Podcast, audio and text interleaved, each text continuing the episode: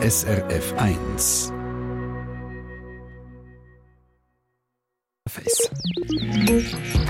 SRF 1 Ratgeber Garten. Stell euch mal vor, ihr würdet aus einem langen Winterschlaf erwachen. Was wäre das Erste, was ihr euch daran würdet sehen beim Aufwachen? Klar, ein Kaffee. Aber näher, genau, nach etwas zu essen, nach Nahrung. Der Erdhummelkönigin geht es im Moment genau so. Die erwacht jetzt in diesen kalten Tagen brrr, aus dem Winterschlaf, ist auf der Suche nach Nahrung und was findet sie im Moment?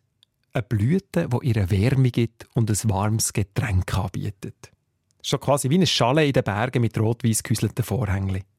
Die Blüte die gehört zum stinkenden Nieswurz. Und habe mit unserer Gartenexpertin Silvia Meister geredet und von ihr wissen, wieso es denn so warm ist in dieser Blüte. In den Blüten vom stinkenden Nieswurz hat es bis zu 15 Nektartaschen oder Honigblätter, wie man ihnen auch sagt. Und die sieht man sofort, wenn man hineinschaut. Und dort drinnen hat es viel Nektar. Und im Nektar innen hat es verschiedene Zuckerarten. Der ist also süß.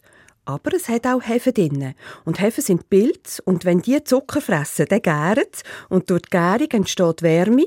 Und so ist es in diesen Blütenglocken rund 6 Grad wärmer als für aussen. Das ist ja wahnsinnig. Ist das ein besonderer Trick vom stinkenden Eiswurz, für das sie besser bestäubt werden? Im Februar hat es wirklich nur ganz wenige Insekten um, die Blüten bestäuben. Aber kaum gibt es ein paar warme Tage, dann sind eben schon die ersten Erdhummelköniginnen unterwegs. Sie sind aus der Winterruhe verwacht und haben Hunger. Und sie brauchen unbedingt Nektar. Und da kommt die stinkende Nieswurz, die blüht, gerade recht. Die Nektarhefe kommt in verschiedensten Blüten vor. In der stinkenden Nieswurz gefällt der Nektarhefe besonders gut. Das hat eben die Wissenschaft herausgefunden. Sie haben aber auch festgestellt, dass die stinkende Nieswurzblüten mit den Nektarhefen kleinere Säumchen ausbildet. So gesehen schadet die Nektarhefe der Pflanze. Die eigentliche Gewinnerin ist auf der einen Seite die Nektarhefe selber, wo sich mit Hilfe der Erdhummelkönigin von Blüten zu ausbreiten kann und wahrscheinlich auch die Erdhummelköniginnen, die die Wärme im Inneren der Blüten geniessen und viel Nektar trinken können. In der Bar zum stinkenden Nieswurz also auf ihre Kosten kommen. Jetzt, wenn man so eine Erdhummel oder wenn man grundsätzlich die Erdhummel möchte fördern, ist es dann gut, wenn man auch die stinkende Nieswurz in den Garten setzt? Ja, für die Erdhummelkönigin ist die stinkende Nieswurz ein grosser Gewinn. Aber auch für die Gärten und für den Balkon. Sie ist so genügsam. Sie vertreibt trockene, schattige bis halbschattige Standorte tiptop. Und dazu ist die stinkende Nieswurz eine wunderschöne Pflanze für einen Topf auf einem schattigen Balkon. Das Einzige, was sie wirklich braucht, ist ein kalkhaltiger Boden. Darum kommt sie vor allem im gesamten Jurabogen vor. Wenn man sie also in den Topf hineinsetzt, dann nimmt man Kübelpflanzenerde und fügt kalkhaltiges Steinmehl dazu. Und sobald es ein paar warme Tage gibt, kann man die stinkende Nieswurz setzen. Das ist so ein lustiger Name, stinkende Nieswurz. Wir haben jetzt immer davon geredet. Äh, stinkt sie wirklich? Das stinkende Nieswurz stinkt also nur, wenn man es schnupft. Okay. Früher hat man die Wurzeln vom stinkenden Nieswurz getrocknet und gemahlen und das dann als Niespulver gebraucht. Aber das macht man heutzutage nicht mehr, weil das stinkende Nieswurz ist wirklich in allen Teilen giftig. Genauso wie ihre nächsten Verwandten Christrose und dann auch die Lenzrose.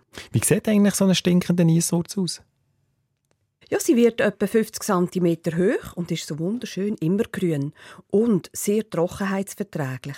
Und das macht sie dann eben so attraktiv für die Gärten. Die stinkende Nieswurz ist nämlich eine einheimische Pflanze und kommt im Jura von Genf bis Bruck recht häufig vor.